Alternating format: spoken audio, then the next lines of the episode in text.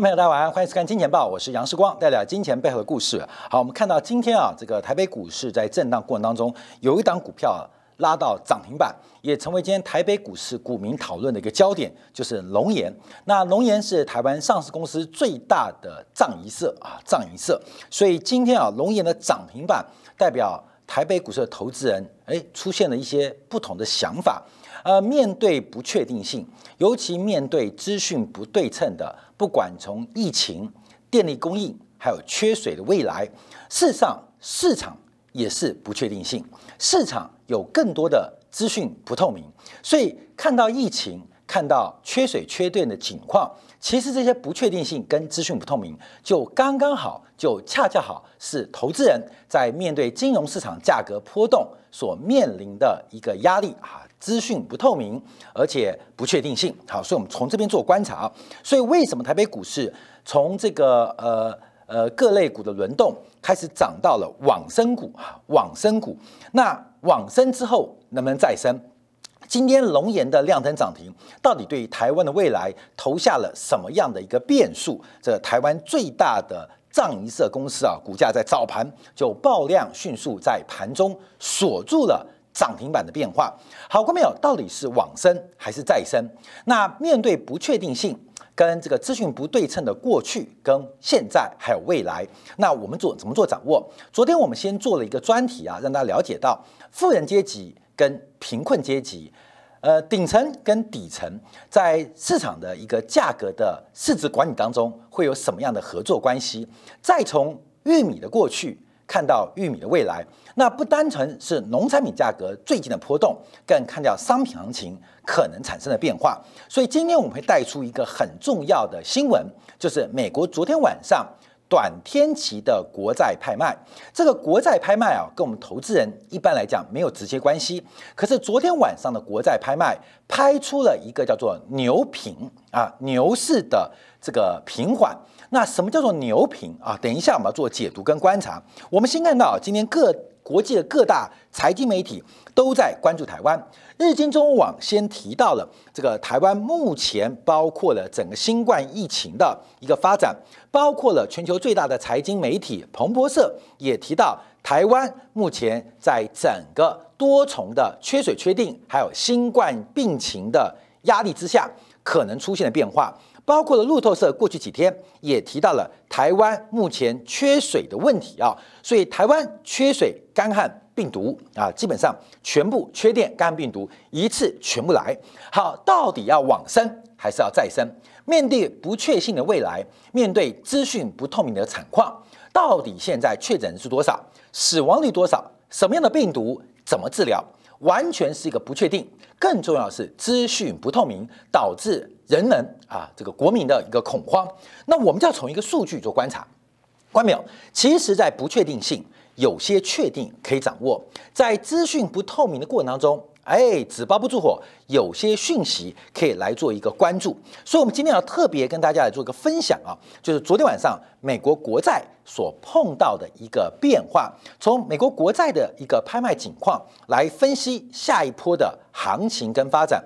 哎，荣世光啊，快速做一些解读啊。第一个是两年期的国债。第二个是五年期的国债标售，那第三个我们看到是直率曲线的改变，第四个就看到债市有四种形态，那这四种形态分为有熊平、牛平、熊斗跟牛斗四种债市形态，而我们讲这个有什么目的呢？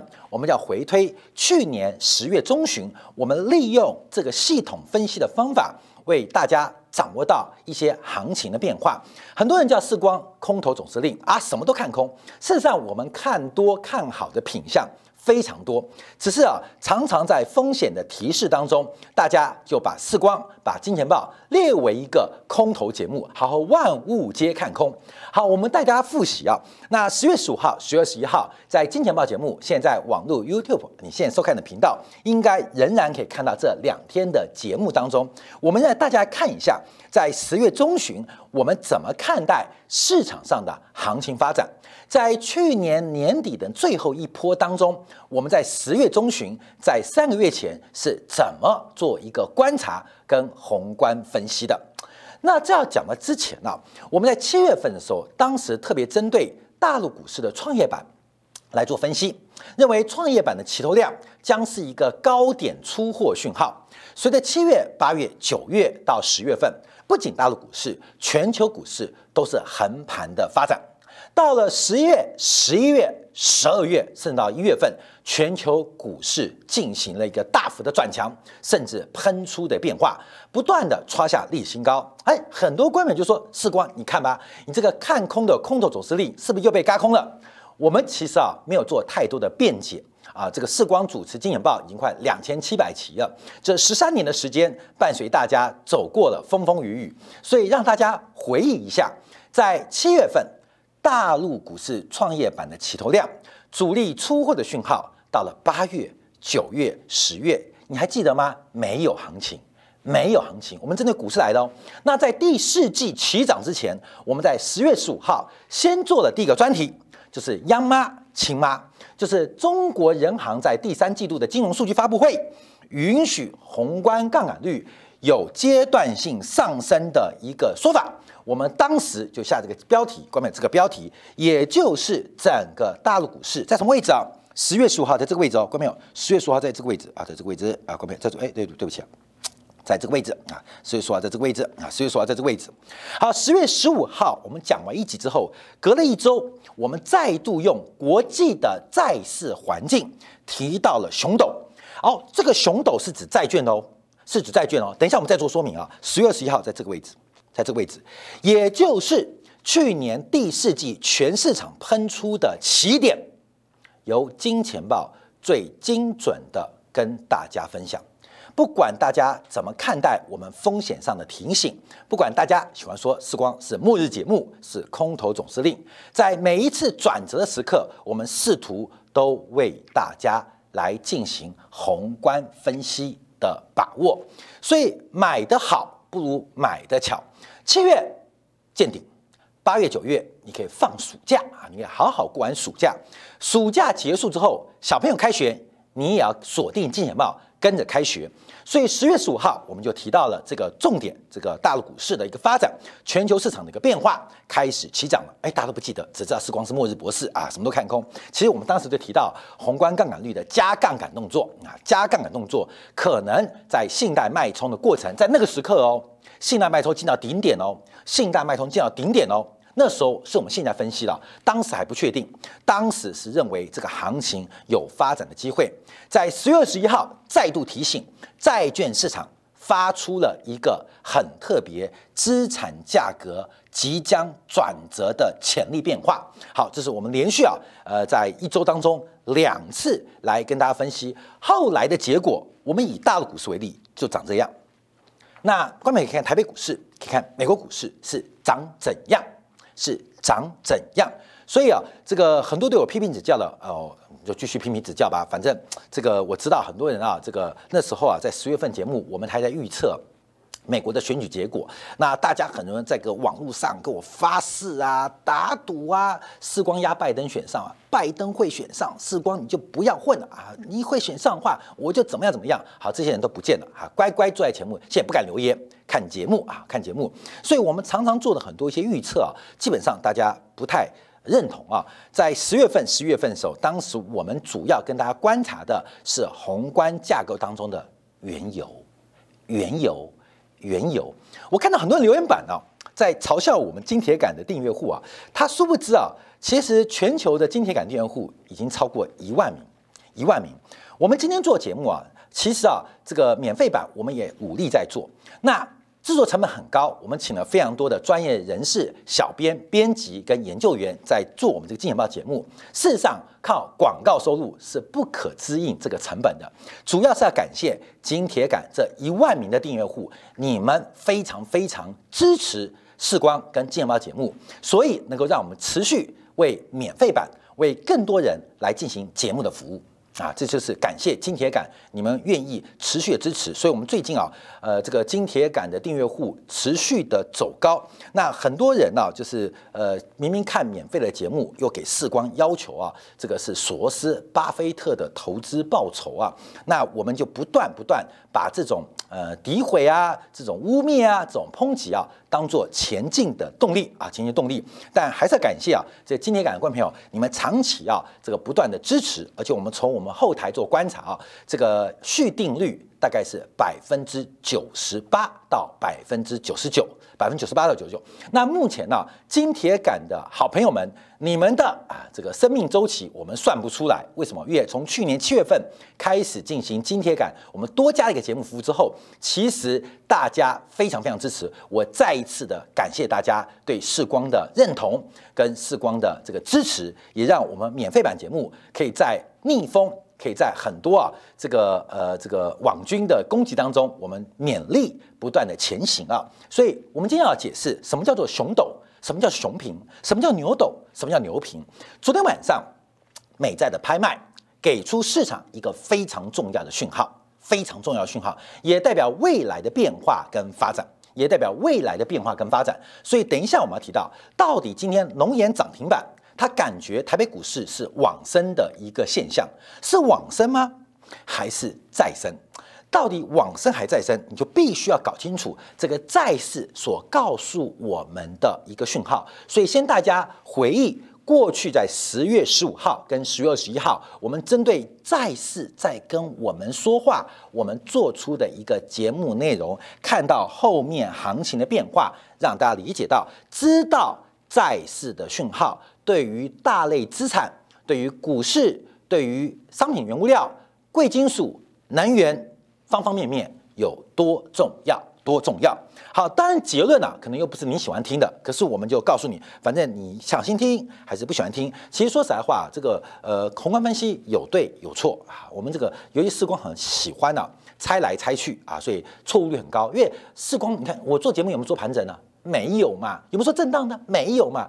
看不懂人才说震荡，想骗人才说盘整。市光要么是最高，要么最低啊，对不对？所以我们常说这最低啊，这最高啊。像五月份的时候，台北股市不断下跌，我们说按照长空起跌惯例，通常月跌幅不会超过百分之十一啊。你看弹起来，所以当时其实我们也在摸底嘛啊，摸底。这宏观经济用统计分析就算得出来，这个低点不能过度的追空，是不是这样讲？也是这样讲嘛。所以呃。不管你怎么批评，基本上，呃，因为世光很敢讲，很敢，很敢说，甚至很敢猜，很敢假设。所以你看别的节目，每天讲完之后，方向好像有点乐观，但要小心，明天可能会走高，但要当心拉回的风险。跌的时候不要随便摊平，但手上筹码可以续报。那这个屁啊屁建议，你懂意思吗？到底要买要卖，给出来都很棒。你知道，今天大跌要注意拉回的风险，可是只要手上有的可以续报。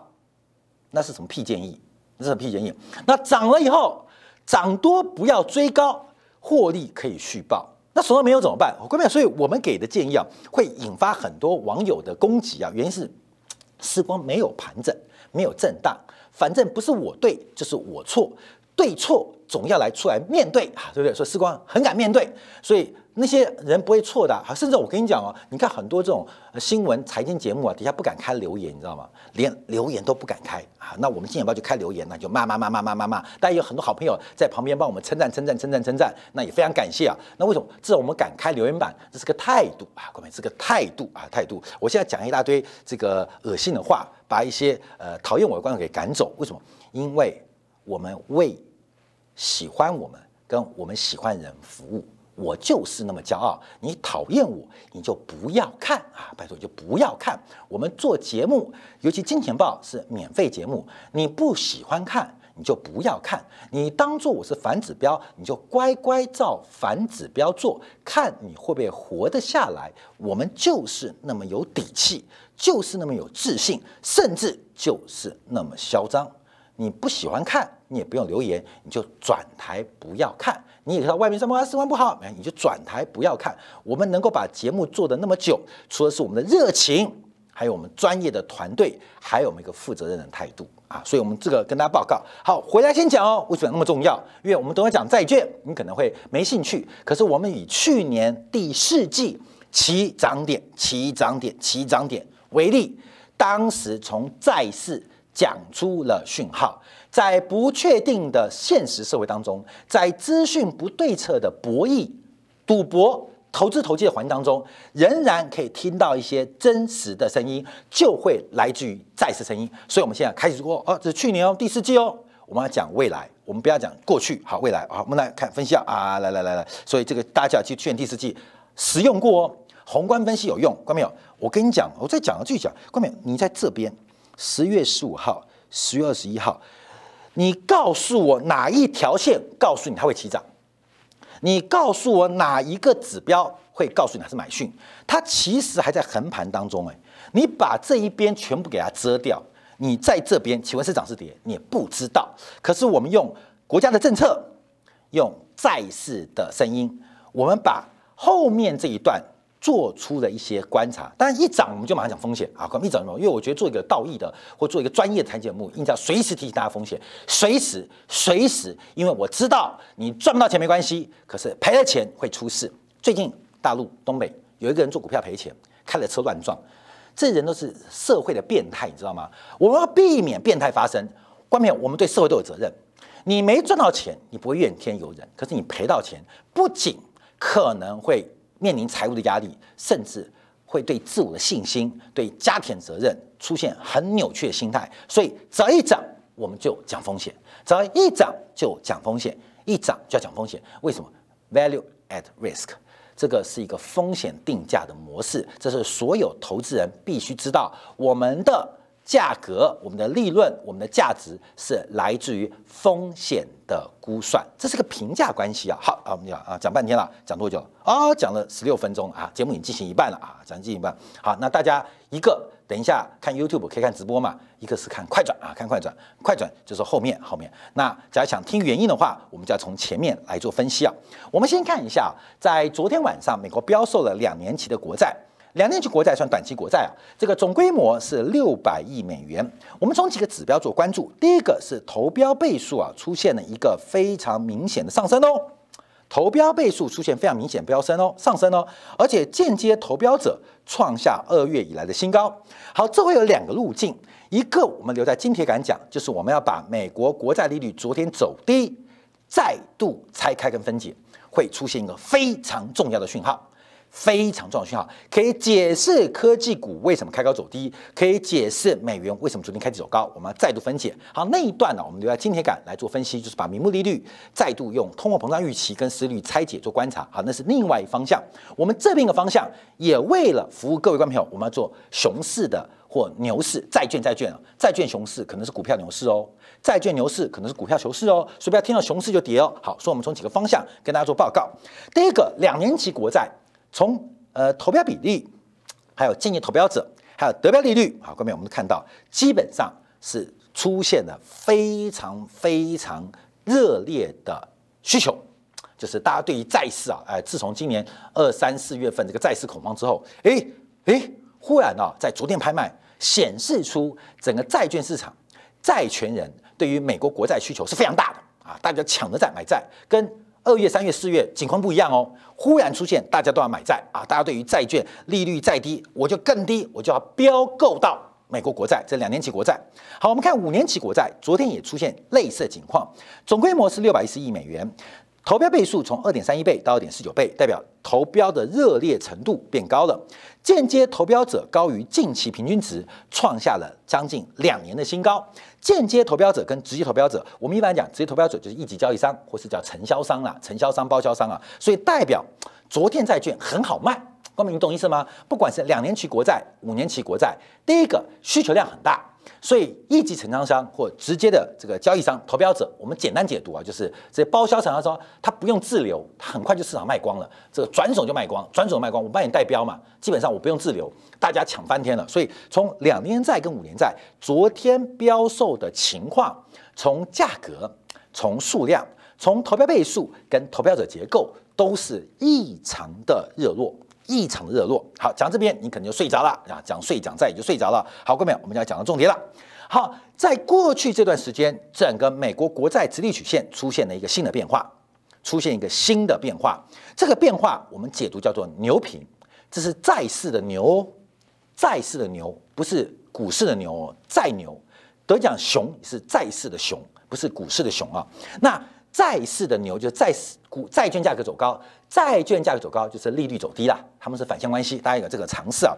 那先下的结论叫牛平，出现了再牛但变平缓的直率曲线啊，直率曲线，因为最近出现很特别的一个现象啊，整个直率曲线它整条在过几天开始下压，而且长端下压的速度。比短端下压速度来得快，所以我们可以看到几条线，一个是紫色线是去年啊这个年底的，一个红色线是第一季末的。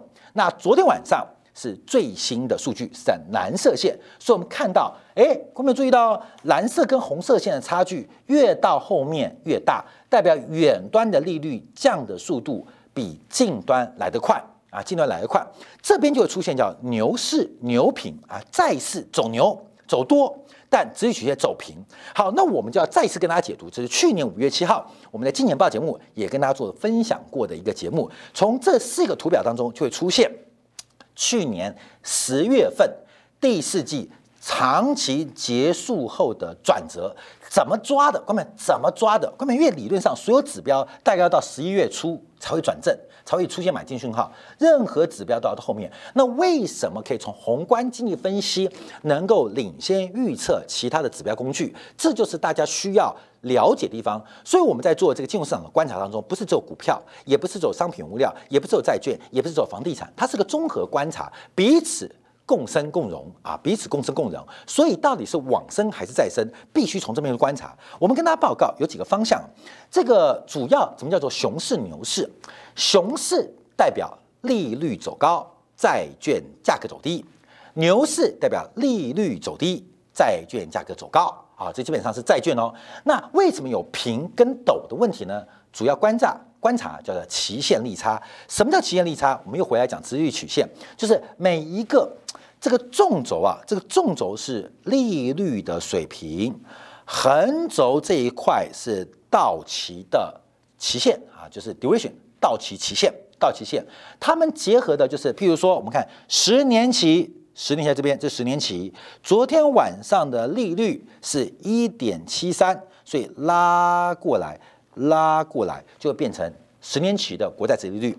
昨天晚上三十年期，三十年在这边，三十年期，那殖率水准是二点三八，所以就拉过来，就这个点，把这个点全部连起来，就叫做殖利率曲线。那每一个点跟每一个点的关系，就是利率的差距，叫做利差。那因为是不同到期日，所以叫做期间的利差，一般叫期限利差。好，根本就期限利差。好，这期限利差怎么使用呢？好，第一个我们观察，好，知道熊哦，熊市就是价格走低，利率走高；牛就是利率走低，债券价格走高。那为什么有平跟陡的差别，又会对我们投资人有什么样的影响跟变化？第一个来自于期限利差，第二个它是变平坦还是变陡峭？它是走呃熊市还是牛市？我们可以一路的衍生。在去年十月二十一号，我们做的节目，我们做的节目叫做熊陡，关没有？在熊陡，关没有？记得啊，就去年十月二十一号节目啊，这个你去看十月二十一号叫熊陡，熊陡的在这边啊，关没熊陡。熊陡就是债券市场的利率走高，利率走高，可是长端的，就是远期的利率爬升的比短期来的快，也就是十年、二十年、三十年的利率比什么两个月、五个月啊、一年、两年的陡得快，所以它变陡了啊，变陡了，直率曲线变陡了，尾巴翘起来了，看到没有？就是这边，就是哎来就就哎这里就就是就是那个尾巴是翘起来的。尾巴是翘起来的，哦，根本叫叫熊斗，熊斗。第一个是利率往上升，而且是熊斗。好，所以那时候我们当时特别在十月关注的商品，呃，十月份那时候十月二十一号就做的是海运股第二次的节目啊，第三次的海运股啊，是十月二十一号，那时候海运股是十二块啊，长荣是、阳明是十二块啊。好，这个不多说了。那我们后来马上追踪个大宗商品，就是原油，就是原油价格在四十二块会做突破啊，四十二块突破。那时候我们在那时候节目讲到那时候连金铁杆，因为我们坐在金铁杆，金铁杆同。朋友都不信啊，怎么可能原油会涨呢？不可能啊，不可能！它到四十七块，到四十七块二再度进行调整，哦，就冲往上冲，再往上冲。那但是宏观经济的分析啊，那怎么来的呢？各位怎么来的？你也可以跟世光跟团队一样抓到行情啊，做到行情，就是啊，这种系统分析，它可能有短期的误差，但长期是不变的。我们进入一个零和游戏的博弈，就是进入一个赌场，你手上有工具嘛？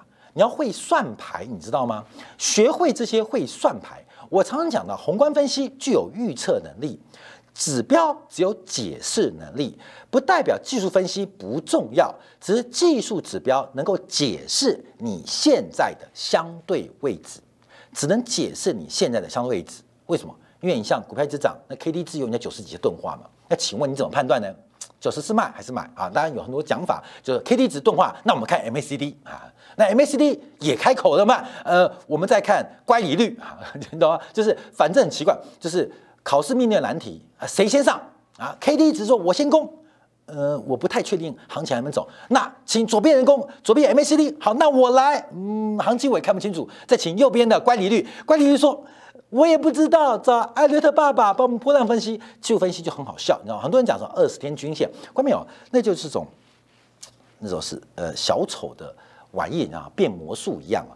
宏观分析其实有预测未来的能力啊，因为很多商品的时间差跟它之间的关系会跟你讲话，跟你讲话。所以我们在去年十月份讲的是熊斗，那当然这熊斗啊，长端上行跟大于短端上行就可以变成通货膨胀。叫通胀预期提升，通胀预期，因为长端对于通货膨胀更为敏感，所以通胀会提升。所以通胀行情什么时候启动的啊？去年八月、九月、十月、十一月，包括油啊，很多商品从那时候做转强跟突破。那你可以从宏观分析当中可以理解，而且观众朋友学会这一套，你可以常常用，你知道吗？可以一直用下去，用到你。传世、传子、传孙啊，传子、传孙、传世啊，就是这个工具很简单啊，所以讲起来就很简单。好，主要就观察利率的变化。那我们现在解读，那这是之前啊，之前去年十月二十一号做的节目，那时候是熊斗啊，再讲讲是十月二十一号是熊斗在这边啊，在这在这边，然后后面行情变这样。那现在呢？现在是现在的这个直率曲线变叫牛平，利率整条往下。代表债券价格走高，所以是债券的牛市。那它是变陡还是变缓呢？变平呢？那从这边你直观看到它是变平，因为远端嘛，它本来是个曲线嘛，它被压下来，它变平缓的。所以在这边我们叫做牛平，长端下行的速度高于短端下行速度，利率曲线整条往下，可是长端的速度快于短端速度，叫牛平。对于债券市场来讲，会变得比较难做，因为全部的债券都在涨。那当然，我们看到长端涨的速度是非常非常的一个快，非常非常快。所以，对于债市来讲，我们可以持续观察。可这边要做解读，那债市跟我们讲什么呢？我们提到短期利率主要是受到货币的流动性，还有政府央行的态度影响。短期利率主要是看政府态度，长期的利率主要是市场的长期资金供需的预期，包括资本支出，包括耐久材消费，包括对于通货膨胀的预期，对于通胀预期。所以短长期啊，它为什么这个有讯号，就是可以看到市场上正在 repricing 重新定价，重新定价，怎么定价呢？用真金白银定价，用什么真金白银定价？六百亿美元。六百亿昨天成交，哦用另外六百亿美元，两年期的六百亿美元，五年期六百四亿美元。关门，你有六百亿美元吗？不要说六百亿，连六百亿台币、人民币都没有啊！这是用这些人用一千两百一十亿美元，再加上债市每天数千亿的流动性跟成交量所交易出来的，告诉我们现在进入一个牛平。这牛平对于股市来讲就会出现一些变化。为什么？越长端下行，短端也上行啊，流动性过剩。可是长端下行速度更高，就代表我们不断的跟大家提醒的商品永远行情已经要接近终点，已经要接近终点。那当然，四光做节目啊，挑强的打了。那钢铁股还要去踹它吗？不用踹了，后面有？很多掉下去就不用踹了。但我们专强的打，为什么？因为这个行情周期要结束了嘛。所以有时候我们特别要挑一些难度最高的，我最喜欢挑难度最高的，所以挑难的打。挑难打，所以我觉得商品行情要结束。好，后面我们看商品行情结束什么现象？第一个，我们看到今天的纸浆啊，纸浆，现在大家都听到纸的价格在走高。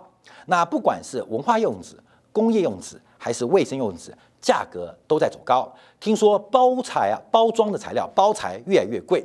那这一次呃，这个纸类大涨，主要的原因就是从去年六月份到今年第一季，整个纸浆价格大幅度的喷出，纸浆大涨也带动了废纸废浆啊，这个价格大幅走高。可大家有没有注意到今天的纸浆情货？早早早早，哎，大家都还没下班哦，做纸浆的人可以下班了啊，做纸浆的人可以下班了。为什么？跌停关门，锁得干干净净。什么时候跌？不是跌，跌很久了。后面我们随便画一条线，这个纸浆的期货在短短的两周之内，从接近七千、接近八千块，跌到已经要破六千，波段的跌幅，短短的时间就跌掉二十一 percent。好过没有？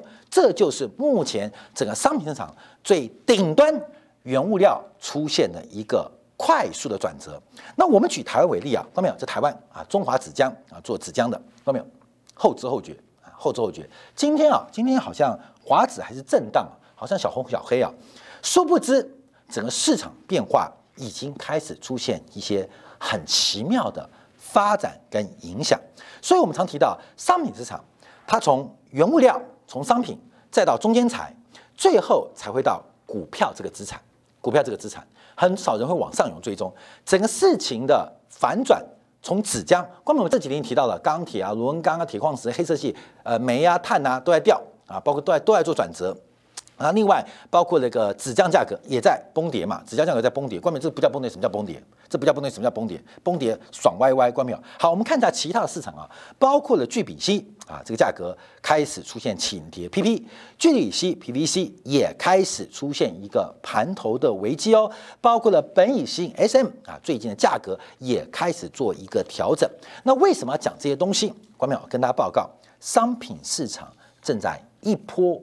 接着一波来做结束跟发展，商品期货它是纯粹的零和游戏，因为期货市场需要多单开仓，也需要空单来进行开仓，所以它是完全的零和游戏，它本身没有任何的现金流入，它就是一个博弈，是一个赛局，是一个赌博，是一个投机，所以对于商品市场，它没有做多。比较圆满，做空比较邪恶的问题，它是一个非常纯粹、单纯的零和游戏。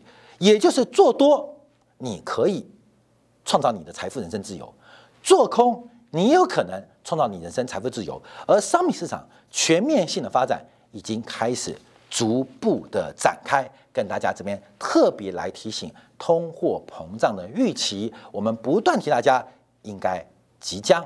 或已经结束了，特别要提醒，目前在台北股市也好，在各市场当中，对于通胀交易的资产，你要特别的当心跟预防风险。分享给大家。好，这样广告我们要观察啊。那我们刚提到了，分分别了提到了牛平啊，还有之前的熊斗。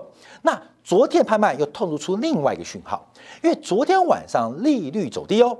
十年期国债利率走低啊！来来来来来来来来来来来，这叫预告喽，看到没有？十年期的国债在昨天晚上是从呃走低啊，是来到了一点六的水准啊，是走低的。可是有一个利率却出现走高，到底是什么利率？国债利率压低，可是实质利率却出现抬头的变化。那通胀预期？到底发生什么样的讯息？怎么做观察？我们将广告，我在今天的部分为大家做进一步的服务。